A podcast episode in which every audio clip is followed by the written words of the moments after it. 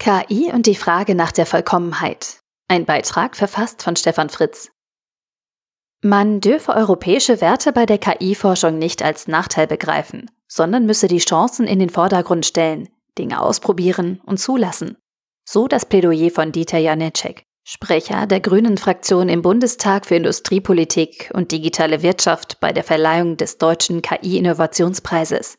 Ob er dabei auch an Theresa Hannig gedacht hat, die in ihrer Buchserie Die Optimierer gedankliche Experimente zu künstlicher Intelligenz im Wertekontext auf die Spitze treibt und auslotet? Die Protagonistin Lila hat es wenigstens versucht.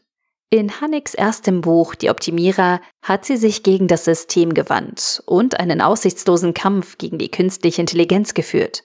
Nun wacht sie in einem Hochsicherheitsgefängnis auf und fragt sich, wie sie ihren Kampf fortführen kann. In der optimalen Gesellschaft der Bundesrepublik Europa im Jahr 2057 mangelt es Gefängnisinsassen an nichts Körperlichem. Es ist ein Leben wie in einem Cluburlaub. Perfektes Essen, Spiele und Bespaßung. Nur hinsichtlich der Gedanken sind die Inhaftierten deutlich unfreier als in einem Gefängnis, wie wir es uns heute vorstellen. Der folgsame und vom Pech verfolgte Hauptcharakter Samson aus dem ersten Band hat sich derweil zu einer gottähnlichen KI entwickelt. Die beiden Protagonisten, Samson und Lila, sind in ihren Handlungen aufeinander angewiesen und behandeln in spielerischer Form die Herrschaftskonzepte zwischen uns Menschen und KI-Systemen. Gelingt es uns unvollkommenen Menschen mit unseren Beschränkungen die Oberhand über die Technik zu behalten und eine Koexistenz mit intelligenten Maschinen aufzubauen? Oder werden wir in Zukunft von KI-Systemen beherrscht, die wir Menschen aus Uploads unserer Gehirne in Maschinen erzeugt haben und die damit im Kern unsere menschlichen Charaktereigenschaften beinhalten? Oder sind unsere menschlichen Charaktereigenschaften als Basis für zukünftige KI-Systeme so schädlich, dass wir uns nur vernichten würden und dies nur von reinen computererzeugten KIs verhindert werden kann? Doch es geht nicht nur um die reinste Form von Intelligenz, die uns Menschen in eine lebenswürdige Zukunft führen kann, sondern auch um die vielen Facetten von Freiheit. Ab welcher Stufe von technischer Integriertheit sind wir nicht mehr wir selbst? Haben wir diesen Zustand der Unfreiheit durch Smartphones und Tablets und die massive Aufmerksamkeitssteuerung schon erreicht?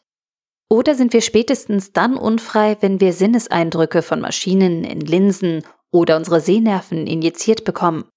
Oder sind dies alles zulässige technische Erweiterungen unserer Möglichkeiten und wir werden erst unfrei, wenn Maschinen unsere Gefühle über die Ansteuerung von Botenstoffen steuern können.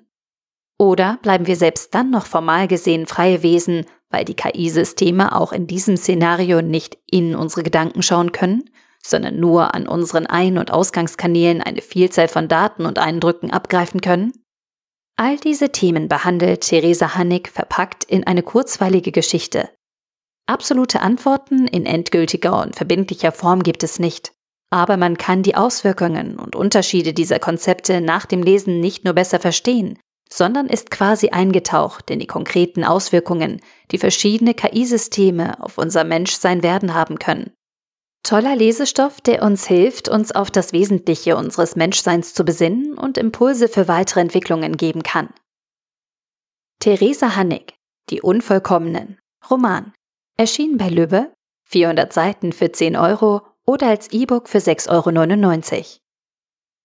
Der Artikel wurde gesprochen von Priya, Vorleserin bei Narando.